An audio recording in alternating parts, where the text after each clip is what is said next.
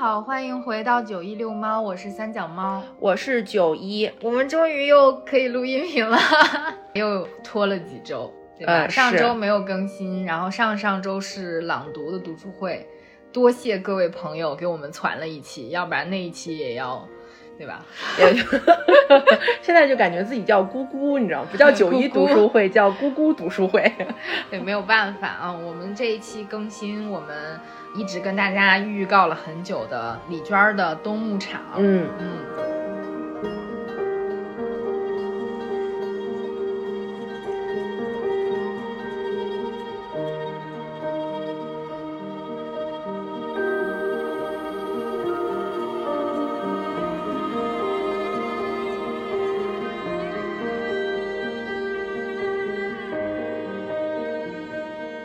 选这本书其实，呃，也是因为这本书在我们读书会、朗读会里面出镜很高，大家都想选，对，或者是读李娟儿的其他的书呀，也有可能啊、就比如说。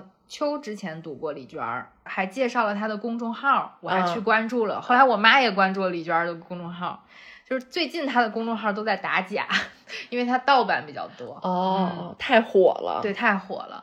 嗯，然后我读过李娟儿的《向日葵地》的那个，对嗯，嗯然后小杰杰和九一都读过《冬牧场》，尤其是去年冬天的时候，对吧？嗯，还写了一篇小红书呢。对对你给大家讲讲你的小红书。哇，我回看了一下，嗯去年写小红书描述李娟儿这个冬牧场的，嗯大概意思就是说。这个冬天已经非常的寒冷了，凛冽尽了我最大的可能把这种寒冷的描写的非常的详细。但为什么能感觉到温暖呢？是在这样巨大的寒冷里面，有那么一点点人之间的互相的温暖，或者说有一点小小的食物，所以说给大家带来了一点儿冬日的希望吧，算是。嗯，去年那个时候读那本书是你是比较能感同身受的，也是就是很冷的，有那么一点点小小的温暖，然后支撑着你去年来。大家都在嗯经历同样的事情，是的大家都在是的生病啊什么的。嗯，就需要这些希望的慰藉嘛。那今年我们其实，在读《冬牧场》，是想跟大家深度的去聊一聊我们的阅读感受呀，以及我们比如说看过李娟儿这么多书，她的散文、她的纪实是怎么嗯着打动我们。因为大家对冬牧场的评价都非常高嘛，嗯嗯，尤其是不知道为什么会跟年轻人产生很多的共鸣，就大家都很喜欢这本书，也想就是借此机会看一看、聊一聊。嗯，嗯，那我们就先跟大家讲一下李娟儿吧。我觉得大家虽然应该都非常熟这样一位作家，嗯、对他其实还蛮有名的，比我想象之中要有名很多。然后他嗯七九年生人，嗯我刚看那照片，我觉得其实还看起来挺年轻的。然后出版了很七九年多作品。本来就年轻，出版的很多作品，刚刚其实三脚猫也都提到了，《羊嗯道》啦，《遥远的向日葵地》啦，冬牧场》啦，就都很受大家的欢迎。他获得过茅盾文学奖非虚构文学奖，因为他是散文家嘛，写了很多散文，所以就是好感度跟知名度。都还蛮高的，尤其是这本书《冬牧场》，它其实是二零一二年出的，到现在我们二零二三年，就十年后，大家还来读，反而就对它越来越喜爱。我觉得也是它当时文字的一种魅力所在吧。嗯，而且这本书它出了好几版啊。啊，是呢，你刚刚提到的《羊道》三部曲、春牧场、深山下牧场，还有前山下牧场三部，这三本书，我跟你讲，中信出版社出那个版本找不到了，因为它相当于绝版了。嗯后来可能他换了出版社合作，那个版本就彻底的就停产了，相当于不印了。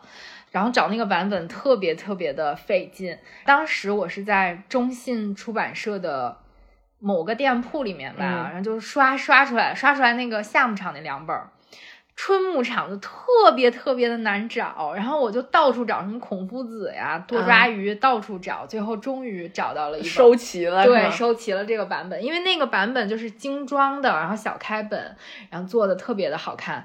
这个《冬牧场》这本书，我们买的都是新兴出版社出的嗯这一版，它的那个封面也做的看起来就是冬天的那种颜色嘛，有一点蓝粉色，就是那种冬日早上的或光者是一样黄昏的时候对那种，嗯，嗯，那种光影，底下是雪，只有一个人。我觉得李娟儿除了写的不错之外，她还特别会照相。啊是后面有好多她的相片儿在冬牧场拍的。嗯你这小熊猫狗，熊猫狗太可爱了，就是跟我想象中的奶牛色的狗，对，有点像边牧。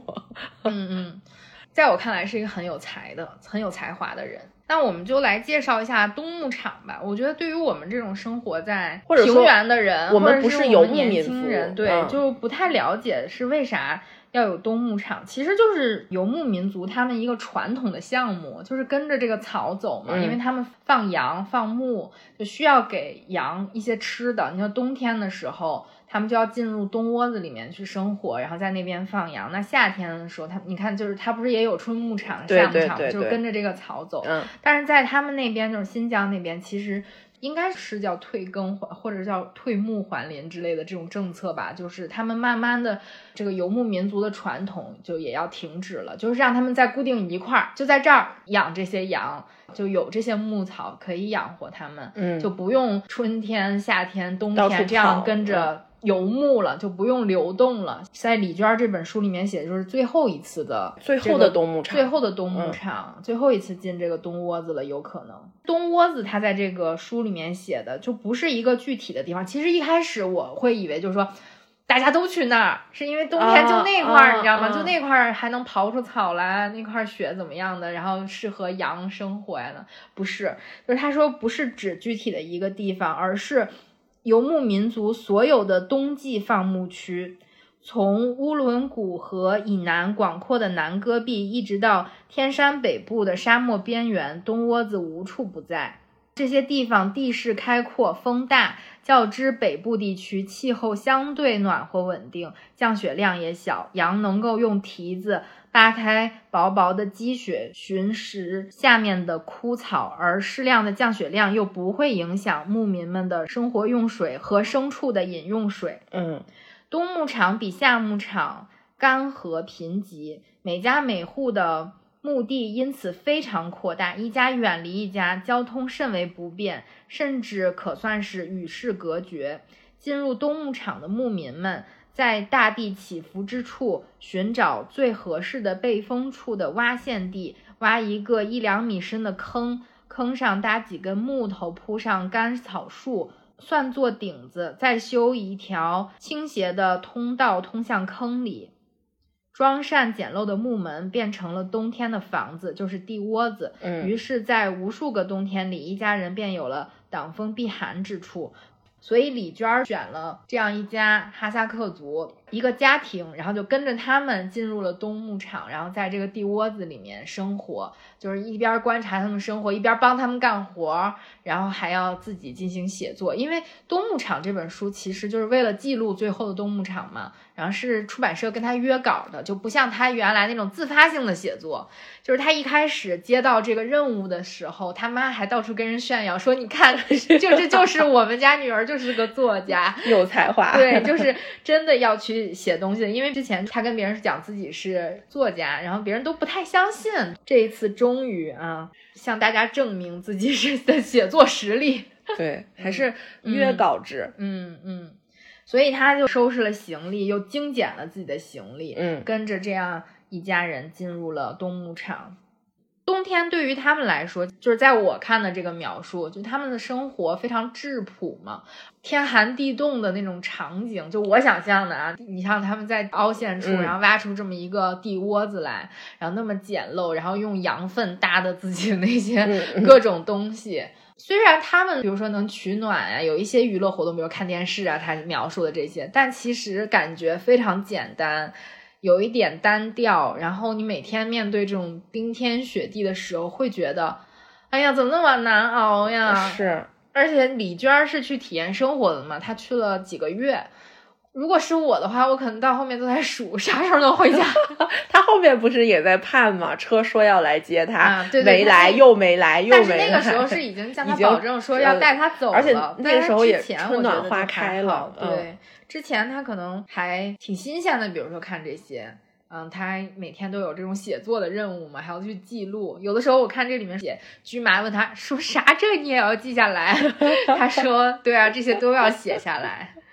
所以我有一个问题，就是对比一下这种在简陋环境里面的冬天，气温肯定比我们要低很多，冰天雪地的这种地方，以及我们现在的冬天，就我们现在目前的这个冬天，你对冬天到底有什么样的感受吗？我觉得冬天就是非常的冷，我还蛮喜欢冬天的。但是拿居麻他们过的那样的生活，跟我们现在过的这样的生活，冬天我觉得是不同意义上的苦。大家都挺苦的，驹麻他们可能面临的就真的是天寒地冻，生存条件，呃，生存条件比较艰苦。但是他每天要重复的事情其实很简单，就是去放羊，把羊赶回来，然后你不需要有过多的思虑。如果说没有什么特大暴雪突然来临的话，你就每天非常简单，能看电视就看一会儿，看到电视没电了，咱们就不看就睡觉。有客人来，我们就载歌载舞；没客人来，我们就随便泡点奶茶，吃点馕就结束。了就这样的生活，但是我们现在可能，比如说大家身上会很暖和，但是我觉得会有更多的心里苦，心里苦。你就比如说之前呃昌平断了的那个事情，完全也是因为下大雪嘛。你说打工人真的想去在这种条件下出去上班吗？他跟巨麻是一样的，我是为了我的生存压力，就是我再冷，我不去，羊今天没得吃。我得把羊给救活了，就像我们一样，我不去，我可能我没有时间请假，或者说我舍不得这一天的工资，或者像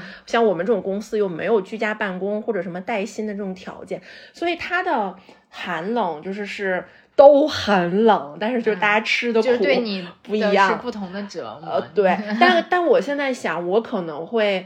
在我没有经受过那样的，就零下，他们得五十度的那种寒冷的时候，我觉得他们的寒冷，现在我想起来可能有点不知轻重，可能会更好忍受一些。嗯嗯，但是我觉得这个是我非常乐观以及想当然的一个想法，因为你到了那种极端的条件下，你不知道你自己最终会是一个什么样的情况，就是身体苦跟心里苦嘛，看你 选择吃哪一种苦。对于我们北方来说。冬天是那种比较干的冷，对吧？就是没有说像南方一样又很潮湿又很冷。嗯，起码我们屋里还有暖气，对吧？这个就是屋里就是完全是暖和的，但是外面就确实很冷。今年冬天北京真的是超冷。对，就上一周我们刚刚度过的这周是最冷的，从下雪开始一直到。雪后的这一个星期，基本都是在零下十五度，就每一天都是，呃，最高气温零下是五六度那种。我都我都震惊了，我以为白天怎么着也能上零上，然后结果发现白天最高都是零下，已经连续得有十多天了，是全部都在零下。我就记得上周三嘛，那一天刮着大风，你就在听在外面是呜呜的那种风，然后走在外面的时候，就是我的脸整个都麻了，因为最近。呃，病毒也比较多，就大家还戴着口罩。我跟你讲，现在我戴口罩都是为了御 寒。我也是，就是我口罩 上面那那一层，就是接着眼睛的那个部位，就整个是就是麻的，而且麻的疼。我已经很久没有感受过这种寒冷，这种冬天我只有在波士顿感受过。波士顿的大概是零下二十度，但是我记得印象中我在波士顿的时候都没有穿过羽绒服，我依旧是穿着大衣出去，年轻好扛冻啊。对我只有一件羽绒服是从国内带过去的，我没怎么穿过，就好像有几天，嗯，就是下了一个六十年不遇的大雪。记得那一次，就是我的学妹还来找我，我们俩去哈佛，然后我穿的那个羽绒服。除此之外，我没有穿过羽绒服。我记得她来找我来波士顿，完了之后，我们两个说好了要去纽约。结果那一次北美的大暴雪可能在新闻联播上播了，然后他妈打电话说你们别去纽约了，然后我就把那个行程取消了嘛。那次就没有去成纽约。而且波士顿的雪跟北京的有一点点不一样，是波士顿只要一下雪，就大家都在外面挖车，就是你的车整个就被埋了，或者是大家可能在网上看过那种。俄罗斯下雪的那种图，就是一拉开门，外面是一层雪。对，如果你住 house 的话，有可能是那样，有半人高的雪在你的家门口，你需要清出一条道来，你才能出去。嗯，我在这个对冬牧场里面也有，他们写了一个雪灾之年嘛，然后就说李娟是按自己的身材对挖了一个过道，然后结果他妈卡住了，因为他妈比较胖，卡在那个过道里。我原来就经常在那种过道里面穿梭，我确实已经很久没有。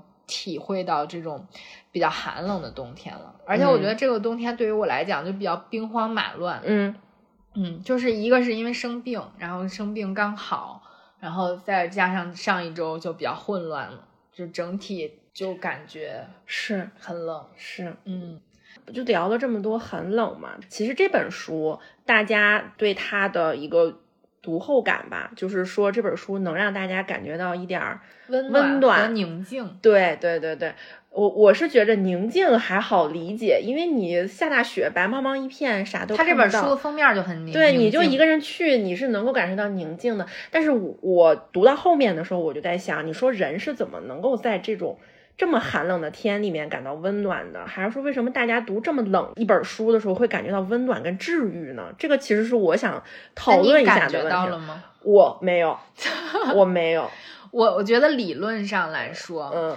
他写的人情味儿很重。嗯然后他写的很多细小的这些事情，就是体现的那个情感，以及这一家人或者是他们那些访客，就不同的人，嗯那些小朋友多么的天真烂漫呀，然后大一点的孩子有自己的那些小心思，嗯想去跳舞啊，或者是想走出这个牧场嗯生活，对吧？还有驹麻和他的老婆也是那种相亲相爱的，啊经常撒撒娇呀怎样的？我觉得这种会让你感觉到有一些温暖，尤其在那个环境里面，他们又没啥可干的。就是你可以看到他们的温暖，嗯从而让你味儿呗对产生治愈。嗯，或者是大家看到他们一起做了很多好吃的，对吧？你会觉得，哎呀，在这个冬天里面，就像那天有一个就说北京要下雪了嘛，然后说羊都瑟瑟发抖，是因为所有人都要涮羊肉，就是一样的，就是食物给你提供的温暖。他在这个书里面也写了很多，就是烤包子呀、手抓饭、羊肉啊这些，对你看到之后肯定会觉得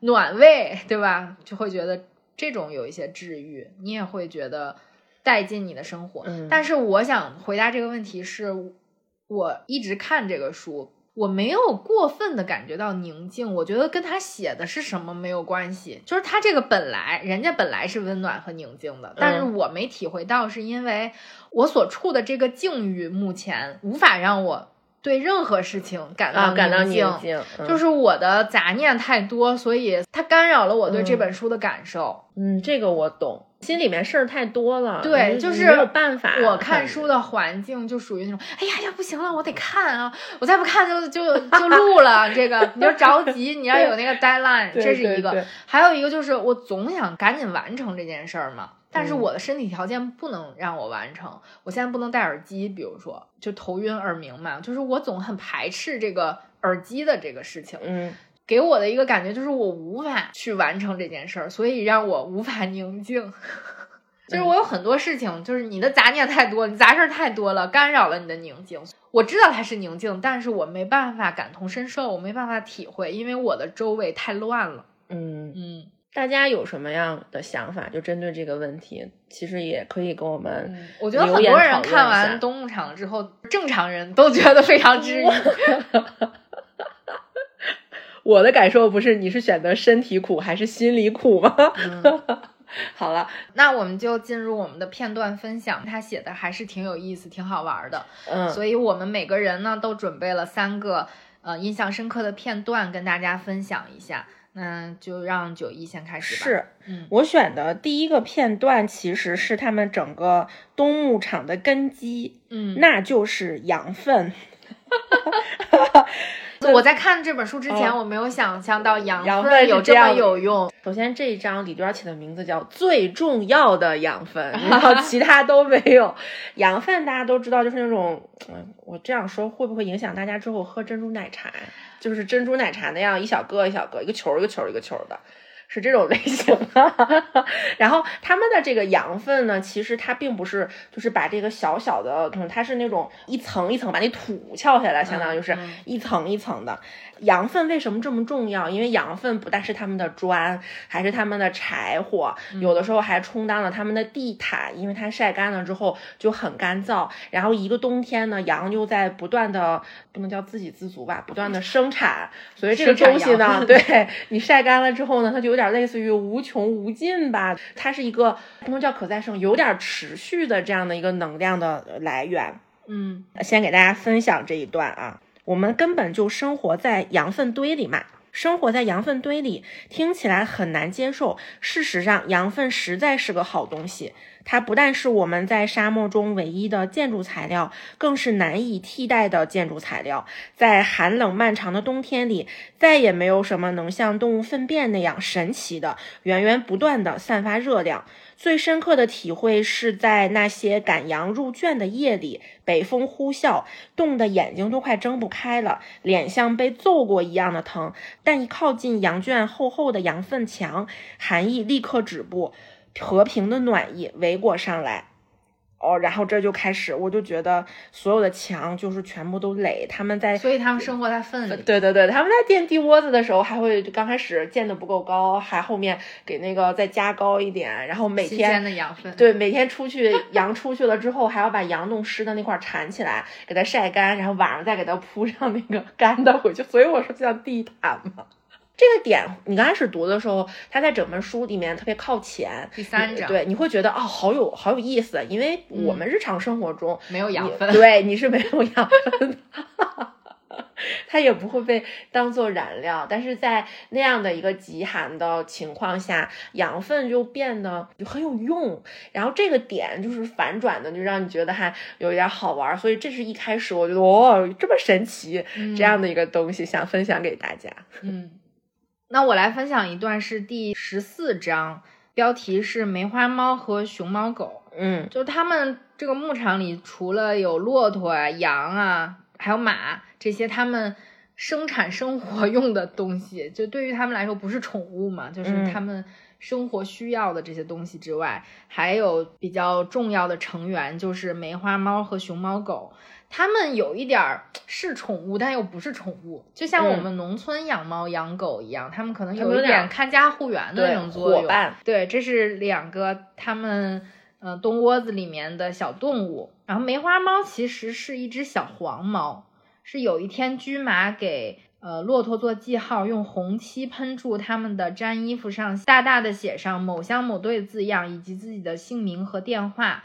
末了，摇一摇喷筒，还剩许多油漆，便额外给骆驼们染了红胡子和红尾巴。再摇一摇，还剩一点。不巧，这时小黄猫正贴着毡房墙根，小心翼翼地路过。从此，小黄猫变成了梅花猫。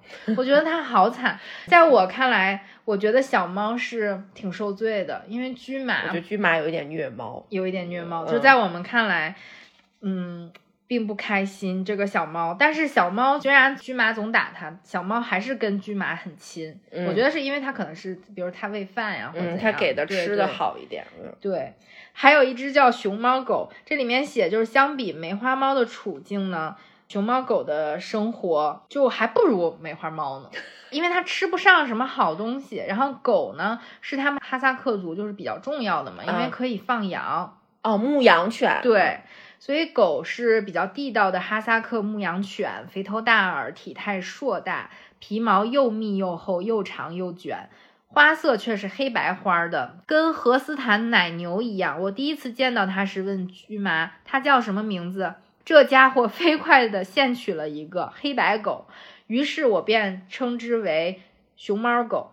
就是这只狗后来还生孩子，他们家就开始进入了这么一个。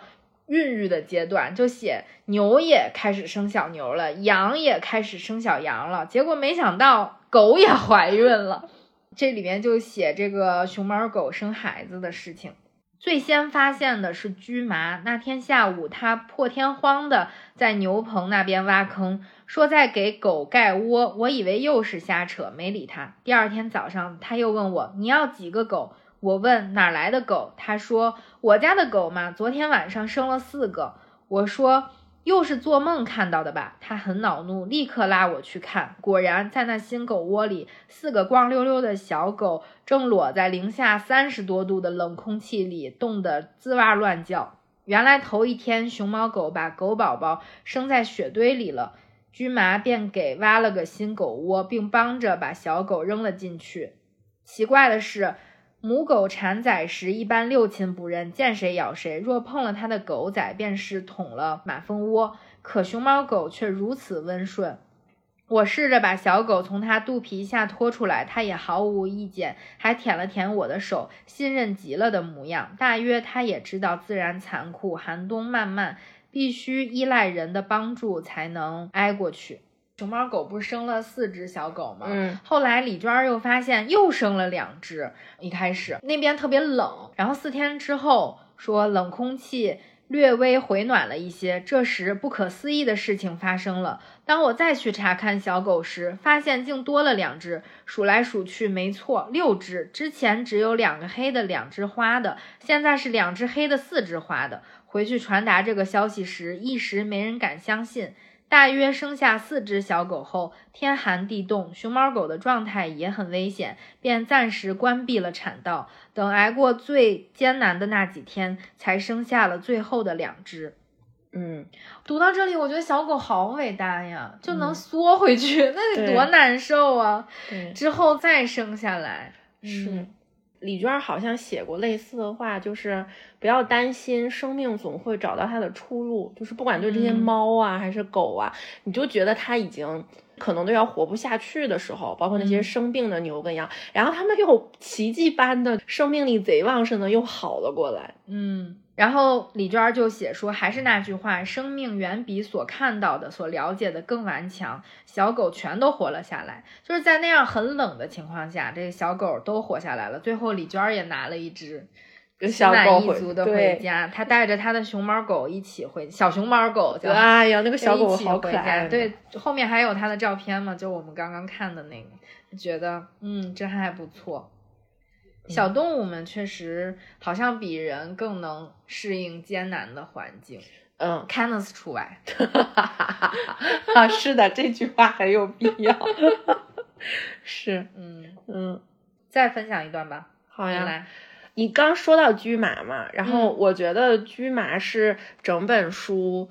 一个混不吝的人，就是就是印象，我就说他撑起了整本书。但是你说他这个人吧，你说起来他他非常的复杂。对，你看我们刚刚提到了，他有虐猫的倾向，他真的是虐猫，他会来逗猫，然后摔猫打猫。他还特别喜欢欺负李娟玩，就是骗李娟，就跟跟李娟说这个生了四个小狗，李娟不信嘛，是因为每一天，因为他脾气可能有点不好。对对，然后但是呢，他有一方面他又特别能干，他的能干不只是每天出去放羊，他还回来。修这个修那个，然后就很快的就就都修好了。他对他自己的孩子也很好，对老婆也很好，很矛盾，很复杂，就很立体。我觉得可能对和和所有的人都差不多。他有很你觉得很可爱、很好的那一面，很善良的一面，他也有。令你无法接受的那一面，是的，是的，所以我接下来想跟大家分享的就是，呃，驹马的一段，是一个非常非常小的一个缩影。李娟跟我们有同样的困惑。聪明又心高，能干又自负，这样的人在这样的生活中会有什么样的乐趣呢？真是说不清楚。因为他同时又是善良温和、易于柔软的，很多很多时候看到他突然而至的快乐，心里一动会感到难受，又会立刻随之一同欢喜起来。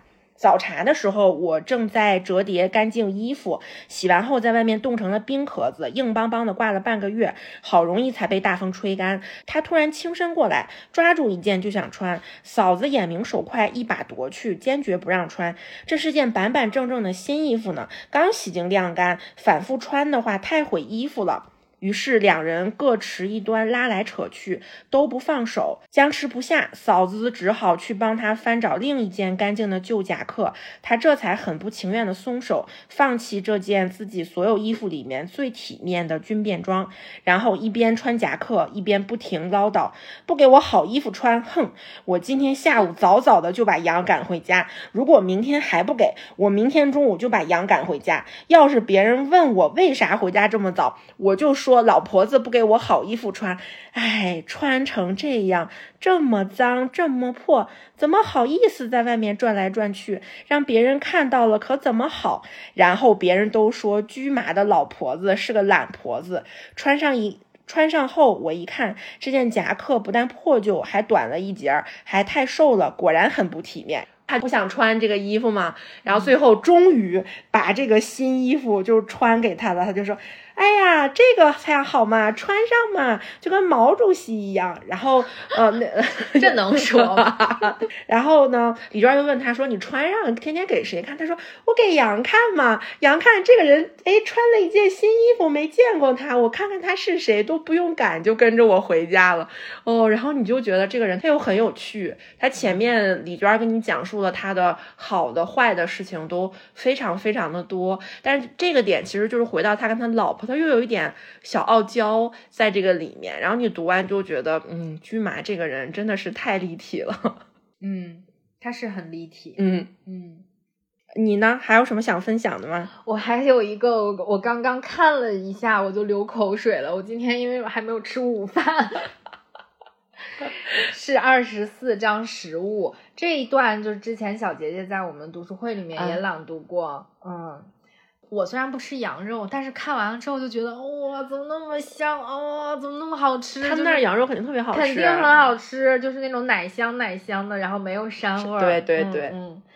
他这里面就写他们到底在这种简单寂静的生活里面，什么东西最美味？是食物最美味。然后写到吃包子时，世界上最好吃的东西是包子；吃抓肉时，世上最好吃的东西又变成了抓肉。这种结论毫无冲突。想想包子馅儿吧，土豆粒儿、肉粒儿、油渣。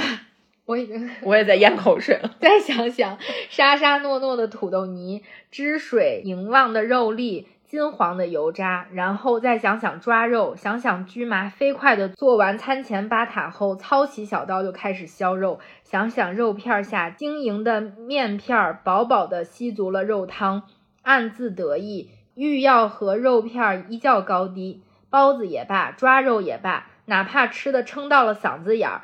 仍感觉还能继续吃哦，我咽下口水。做包子剩下的馅儿还接着做包子吗？不，嫂子创意多多。第二天，她又剁了些肥肉加进去，再擀两块方向盘一样大的圆面饼，夹住肉馅儿，四面捏紧，像烤馕一样丢进滚烫的羊粪灰烬里烧烤。羊粪又来了，多么隆重的烤包子啊！方向盘一样大。等待包子出炉的时间里，大家团团围坐。邻居家两个孩子说什么也不离开，无限的耐心。这个方向盘大的大包子一端上餐布，其光辉便照亮了整个地窝子。嫂子像切生日蛋糕那样切开它，油汁儿四溢。我为什么总读这个儿化音？热和买得汗眼明手快，占据了最大一块饼。斯文的慢慢吃，再斯文的拒绝第二块。啃完马腿肉后，驹麻操起菜刀，把哑铃般粗壮的马腿骨两头的圆端砍成薄薄的碎片，给我和加马两个嚼食。这个口水，我我觉得我有点读不下去了，太好吃了。嗯，我还记得是不是他们他们是杀了一只马嘛？是，然后然后就做了各种各样的那个好吃的。嗯。然后李娟说，她为了吃也豁出去不少尊严。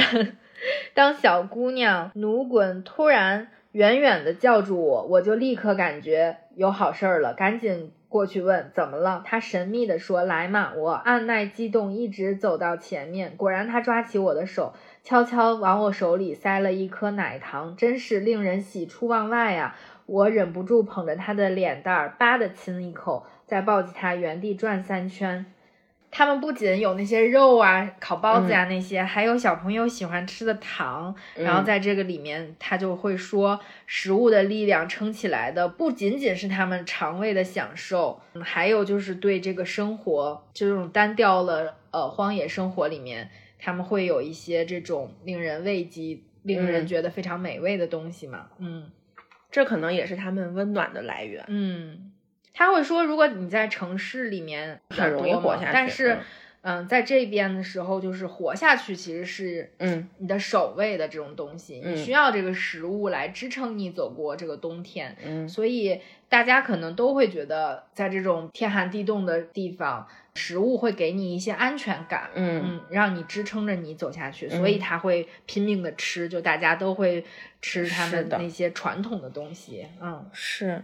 而且前一段时间新疆旅游不是很流行嘛，就大家都会去什么喀什啊，怎么样？我也看了很多，就比如说道月社他们在喀什拍的那些美食节目，哦，那个烤包子，哦，那个缸子肉真的很好吃，什么馕坑肉啊，还有什么，哦，就是感觉我去太好吃了吧，我也想去，我好想吃，我好想尝一尝那个羊肉，看起来就非常的。跟我们这儿的那个不一样，他们做出来那个汤都是清的那种，嗯嗯嗯，感觉会做鲜。对，他们的羊肉不膻嘛，所以他做清汤的也很好吃。那缸子肉，然后三十五块钱一缸，啊，绝对要吃。哎呀，说的真的都 饿了，就是馋，你知道吗？对，我现在还吧唧嘴。我也是。那再来一段吧。好吃的就相当于他们那个里面比较温暖的一段嘛，嗯，但是我在看他整个第二章的时候，我觉得给我触动最大的还是第二章的第一部分，就是加马苏鲁，因为加马苏鲁是他们家的女儿，嗯，二女儿是吗？大女儿是嗯去别的地儿就去上学，但是加马苏鲁呢，他是唯一一个留在家里面帮忙放羊的这样的一个孩子，所以他承担了家里的工作。就是剩下出去上学的上学，继承这个木业，但是他自己其实内心也有一点渴望，就是他不想在，他想出去，他不想过这样非常寒冷，然后小姑娘去放羊，你想想多多冷多累啊，很艰苦的这样的一个生活，我触动蛮大的，我先给大家读一下。姑娘放羊在牧场上是少见的，好像哈萨克有句谚语，大意是姑娘是家里的客人，她只在这个家里出生成长，总有一天会嫁为人妇，成为别的家庭的一员，因此要善待女儿，给予客人般的尊重。其实就算没这样的理性，父母也会为之愧疚吧，让自家的姑娘像男孩子一样干活。加马还有另外一个我没有想到过的这样的一个情况，就是我俩在飞雪途中休息时，加马捡起身上的衣服念叨起来：上衣是捡弟弟的，毛衣是借妈妈的，棉裤是爸爸的，牛仔裤是姐姐穿剩下的。袜子是奶奶的，算来算去，全身上下只有手套和鞋子属于自己。我却说没关系，快结婚了嘛，等结了婚，啥都是自己的，对象也是自己的。我当时读完这段，我就觉得。有点伤感，对，触动非常深。就你永远都不是自己的，对你只有结婚了之后才有可能可能那个东西是自己的。就是你在家，你所有的东西都是从这儿捡一家，从那儿捡，因为条件艰苦嘛，家里人又多。我们通常现在作为，比如说我自己的想法，我会觉得是我结婚了之后，我还是跟我自己家更亲。但是没有想到，在他这样的环境下，他结了婚之后，可能在他老公家，在他老公家有一些东西才有可能是他自己。的，然后我当时就非常理解，因为李娟儿也是问呃居麻，就说你还想不想要继续这样的生活，游牧的生活嘛？居麻说不想，我们游牧民族，就我们哈萨克人就不能住房子，就是不要再受这样的罪嘛。李娟儿当时说是有一点诧异，因为觉得游牧在我们看来是一种文化的传承啦，一种风俗的保存啦，你就应该继续做这样，就是这种，嗯，我们叫什么非遗传承人吧，做这样的有这种社会责任是吗？对，把它继续下去。对，但是。从居马的角度，或者从加马的角度来讲，如果你能让我非常暖和的，像我们现在一样，就住在一个小的。格子间里，我们就说他们可能会觉得非常幸福，因为他不用再去受那些寒冷了。然后整个这一章就给我的触动非常大，就是你又要给家里面做活，你又怎么办法去寻找自己的一个出路我觉得他爸爸妈妈稍微有一点点愧疚。对对，爸妈是有的。然后读到这个的时候，呃，反正你能联想蛮多的吧？嗯嗯嗯，是，而且我会发现在这个家里面。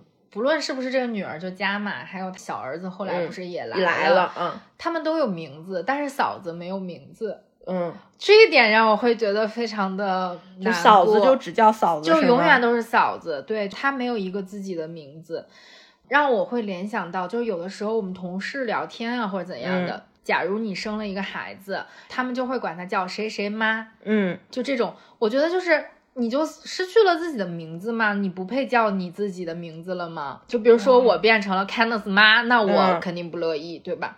我有自己的名字呀，你可以叫我的名字，但是在这个书里面，哇，就嫂子永远都是嫂子，她没有一个名字，就是嫂子，她不但是。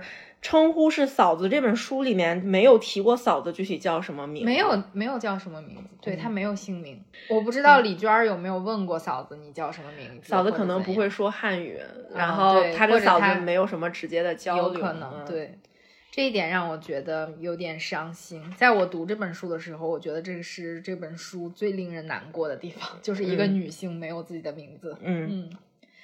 那我接下来想分享的，它分散在这个书的前后嘛，嗯，其实是李娟儿在去冬牧场之前和去冬牧场之后，嗯，她写的对这段。体验生活的这个时光，他有什么样的具体的感受吧？他去之前其实就是跟大家去介绍什么样的牧场是冬牧场，以及最好的冬牧场是什么样的。他写了这样一句话说：“传说中最好的牧场是这样的，那里奶水像河一样流淌，云雀在绵羊身上筑巢孵卵。”其实我觉得这个是有一点像圣经里面讲那个 Promise Land 嘛。充分的和平与富饶，而现实中更多的却是荒凉和贫瘠、寂寞和无助。现实中，大家还是得年复一年的服从自然的意志，南北折返不已。春天，牧人们追随着渐次融化的雪线北上；秋天，又被大雪驱赶着渐次南下，不停的出发，不停的告别。春天接高，夏天催膘。秋天配种，冬天孕育。羊的一生是牧人的一生，牧人的一生呢？这延绵千里的家园，这些大地最隐秘微小的褶皱，这每一处最狭小脆弱的栖身之地，青春啊，财富啊，爱情啊，希望啊，全都默默无声。它给你一种冬天冬牧场，其实是游牧民族，虽然是一个传统，但是它非常的寂寥的那种感觉。嗯，面对这样的寒冷，他所想到的这一个感受就是，无论如何，寒冷的日子总是意味着寒冷的正在过去。嗯，我们生活在四季的正常运行之中，这寒冷并不是晴天霹雳，不是莫名天灾，不是。无知尽头的黑暗，它是这个行星的命运，是万物已然接受的规则。鸟儿远走高飞，虫蛹深眠大地，其他留在大地上的，无不备下厚实的皮毛和脂肪。连我不是也啰里吧嗦围裹了重重衣物吗？寒冷痛苦不堪，寒冷却理所当然，寒冷可以忍受。我觉得这是他前期嘛，就是进入冬牧场，以及在冬牧场观察了一段时间之后。或者是他生活在本来就是生活在新疆就比较冷，他觉得呃冬天其实是可以接受，因为这是自然规律，就是像我们说生老病死自然规律，你就得接受。有的人是要离开你的，或者说九九消寒图，对九九消寒图。然后你进入冬天的时候，每天都要画一笔，就是盼望着冬天赶紧过去，春天赶紧来。嗯，或者是我们有那个。数九，对吧？一到数九，就是有那数九歌，什么一九二九不出手，其实现在已经开始数了啊，朋友们。对，从冬至那天开始的，现在是一九，现在 一九。你想，你一直盼望着冬天过去，而且你这个人为什么是有希望呢？是因为你知道这个春天一定会过去，而且春天自然规律，这个地球只要转着，它是绝对绝对会过去的，没有一天会这么冷的。就像上周。我看那个气温，你知道吗？就手机上就能预测七天气温嘛？你往后刷，我的天呐，到第七天的时候，最高温度还是零下五度，最低温度零下十五，怎么还没过呀？但你慢慢刷，慢慢刷，你真的就看到下一周的温度，就是真的下一周同学们。到零上了，你知道吗？我那心情之雀跃，我当时想的，我的天呐，太好了，终于熬过去了，这几天终于熬过去了，就是那种感觉，我觉得跟他写的特别像，因为你知道寒冷是会过去的，不是说无穷无尽的寒冷，不是说我们来到了冰河时代那种，就大地被冻住了的那种，你看不到头的寒冷，是每年的这个寒冷，你是可以看过去的，这是他一开始。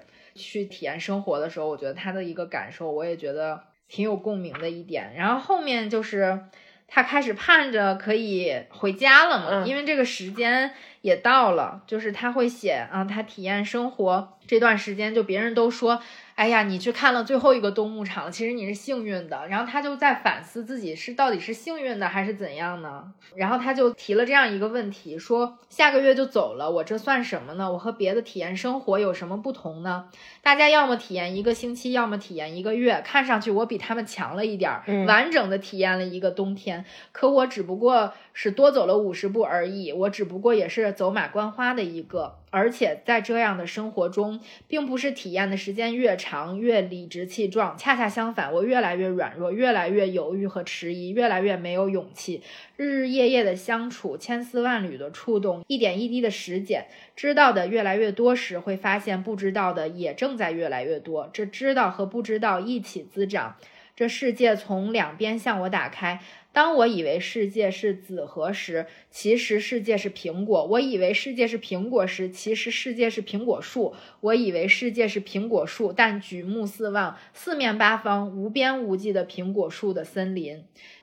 他会看到牧人和这个荒野的命运吗？在这个体验生活的这一段时间里，其实他会反思说：“哦，自己看到的只是冰山一角。”应对自然的这种传统的游牧模式，虽然说是在消亡吧，但是他也只体会了那么几天，那么一点而已。就是大家之前有什么苦啊，或者是怎样应对这个自然规律、应对命运的这种不定，他其实也没有太从这几天就能体会到。嗯，这是他后期的一个思考嘛。嗯。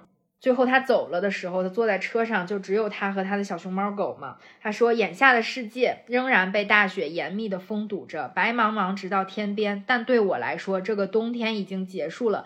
之前觉得漫长难挨，如今猛然觉得竟然那么的匆忙草率，不知所措。就像他说的一样，他只看到的是一个苹果，但其实是个苹果森林，对，苹果 林，苹果林子，对，对。”还有一个问题就是，大家总在问李娟儿，就冬牧场这么好，你是不是还要重返冬牧场啊？而且他其实离开冬牧场之后，跟居麻一家并没有什么过多的联系，这个跟我们想的。完全不一样，对吧？对对。因为我们这次重读的时候，我是在微信读书上读的，它有第三版的资讯嘛，所以李娟直接就写了说：如今很多人问我何时重返牧场，这本书何时能有后续？再没有后续了，我的勇气、年轻的心才有那种热情和勇气已经用尽，我甚至不能在现实中面对书中的人们，无论多么怀念他们、感激他们、依恋他们，这是一种源于自己的脆。脆弱的痛苦，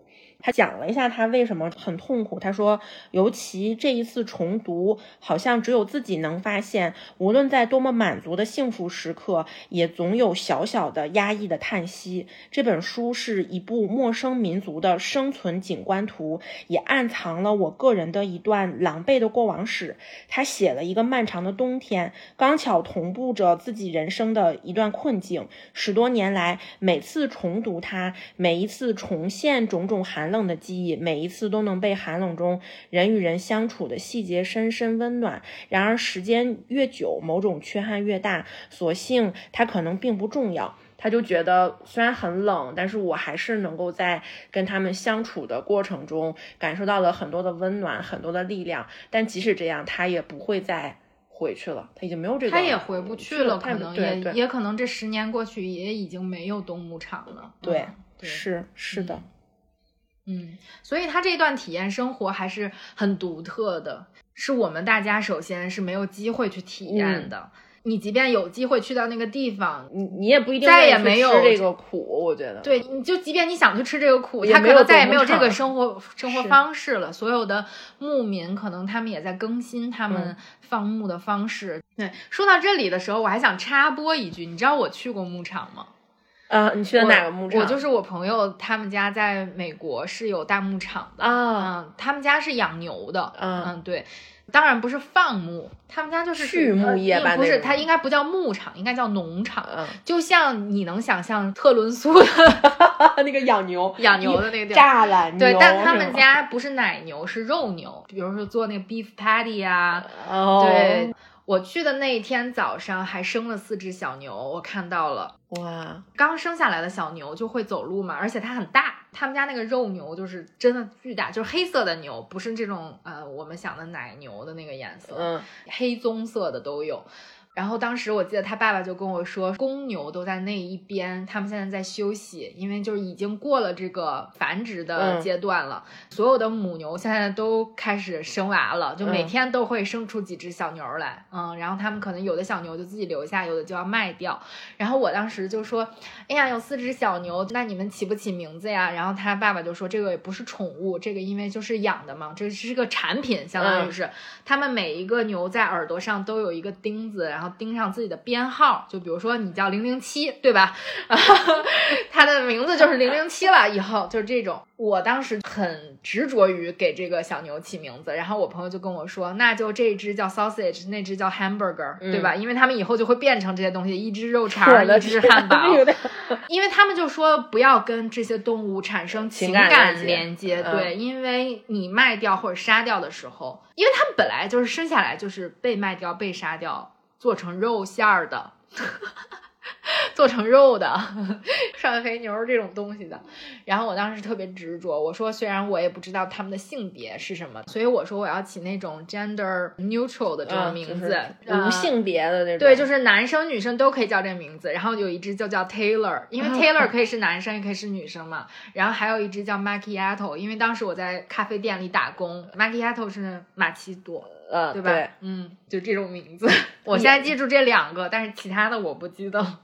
有四只小牛，特别可爱，就是那种农场的生活，就是他爸爸也是骑着马，嗯，还有皮卡，然后家里还养什么火鸡呀，有各种鸡，每天早上去收鸡蛋，然后回来了之后就吃新鲜鸡蛋煎的那种蛋。感觉这个农场可能就是驹马想要的那种啊，对对对，超级向往的生活，你知道吗？我现在想，这就是驹马想要的生活。对，而且那个马也特别聪明，就一叫就来，一叫就来了之后就跟你打招呼，马特别的温顺。嗯，我不知道你小时候有没有看过有一个大草原上小老鼠吧？我看过那个，嗯，我在那个动画片里面不是看过那个。农仓嘛，就是粮仓那种东西，有一个英文叫 bar，进去了之后里面是放那个草垛子的。然后我当时还踩在那个草垛子上面，也有一只梅花猫，在那个上面跟猫一起玩，嗯，特别好玩。我跟牧场唯一的接触。突然想到，太令人向往了。嗯，这也算是我的一段体验生活吧，虽然时间也不是很长。我当时可能在他们家待了不到一个星期的时间，住在那个地方，就觉得还挺开心的。李娟也是在冬牧场这种艰苦的环境里面待了一个冬天嘛。嗯，她提到这个体验生活这个问题，我也想咱们讨论一下。提出这样一个假设的问题：如果是想让你去体验生活的话，你想体验什么样的生活？我得世界地图为你打开啊！现在就是你想体验什么，火星上的生活都行，你想选哪个？不行，火星太苦了，我得想想。我之前看过一个视频，我还挺喜欢的一个博主，他就是在欧洲生活嘛，然后他就去布拉格那边自己租了一个 Airbnb，然后生活了一个月还是一个星期，我忘了，在那边生活，体验当地人的生活，住在那样的房子里。嗯，我现在想，你要让我去体验生活的话，我肯定不去那些条件特别艰苦的地方，有点不行，有点怕太懒了。但我特别想去，真的去体验生活，我想去做点陶艺呀，或者是烧玻璃之类的。我刚刚脑子里就是吧，exactly 这个对，然后我就想说。这种活儿感觉能跟我的兴趣重合，它其实它有一点，它有一点吃苦的那个在里面，但它又没有那么苦，它又不是铁匠，你知道需要那个铁花做做玻璃的，或者是去那烧玻璃烧，你就那个手 弄一弄，最起码是坐着还可以啊，你就想 坐着，我听到关键信息了，坐着对，然后你还可以去烧窑，你这窑这个这窑的釉上的怎么样，开出来裂多少个，粘不粘底儿啊？你每一次烧窑就。是每一次巨大的开盲盒，你不知道自己烧出来什么样。我觉得哎，我刚刚也想到这个，哎，嗯，是，嗯，剩下的我觉得，其实现在你想想，比如说有的人从大城市里面回到农村老家，现在有很多这样的人就回家了，比如拍拍视频、吃吃饭啊，什么搞个大灶啊，什么这种生活，嗯。我还挺想体验的是那天我跟大卫说，就是因为太冷了嘛，起因是因为北京太冷了，然后我就说我冬天不想在北京生活了，实在是太难受了。嗯，尤其是我觉得冷对于我来说没有什么特别的影响，就是冷这件事儿不会让我觉得难受。我难受的点在于天黑太早，嗯，所以我就心情郁闷。之前不是跟大家讲过这个问题吗？就是 SAD 嘛，季节性抑郁。我好想冬天的时候去一个起码天黑的晚一点的地方。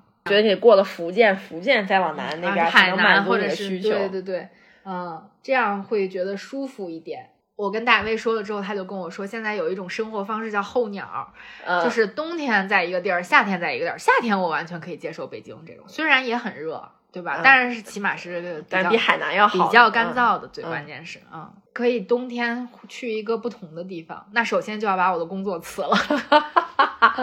或者你找一个可以在家办公的那种工，自由职业嘛，就是自由职业，或者是那种上班也可以在家办公。看看我们什么时候能实现这个，是到退休能实现呢，还是说现在就能实现？我挺想体验候鸟的，这有点像皇上夏天要去避暑山庄那种感觉。啊，对。那我们这期关于冬牧场的讨论就到这儿吧。嗯嗯，也年末了，我们这期播出的时候是圣诞节，先祝大家圣诞节快乐，因为这个节对于我来说还挺重要的，所以就是祝大家圣诞快乐，嗯，身体健康。然后也到最终了嘛，我们没想到播客是这样结束的，在这一年里确实拖更了好多期，从十月份开始。嗯嗯嗯，那我们就总结一下今年，然后对明年有什么展望说一下下。我我活到现在都没有什么展望了，已经。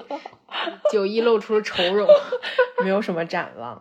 对明年，明年我们希望多读书，不拖更，对吧？少生病啊，别耽误事儿。对我希望明年能多读书，而且我希望明年能没有压力的读书。我们今年其实有一点压力，其实全部都是，哎呀，不行了，这个 deadline 要到了，要录节目了。因为我们太拖延了。对，说实话，我现在没有时间，特别多的时间就是周一到周五，嗯，然后去读，然后等到周六周日一读的时候，就觉得还没怎么读，天儿又黑了。你读的时候稍微干点啥，玩会儿手机，看个电视，一天就又过去了。我还挺展望的，我还买。了一个二零二四年的本儿，就一天有一页儿。嗯嗯，对，因为我每天其实是会写东西，这个本儿对于我来说我还挺期待的。你有没有刷到那个小红书上面，就是批人给这人一点震撼，就是一本二零二三年的 journal，然后到十二月了，全新的，你知道吗？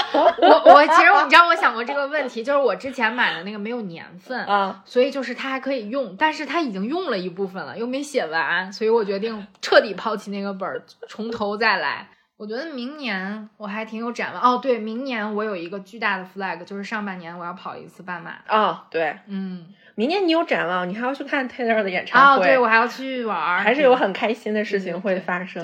对对对。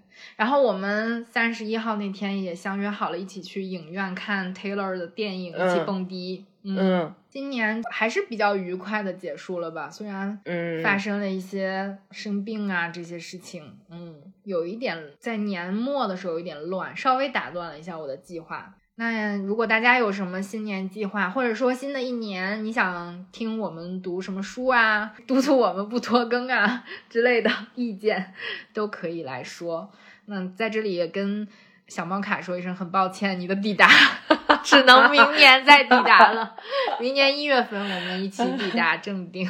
嗯祝大家圣诞快乐新年快乐吧对提前新年快乐也说了吧祝大家圣诞快乐新年快乐嗯好了拜拜。拜拜。With golden stream our universe was close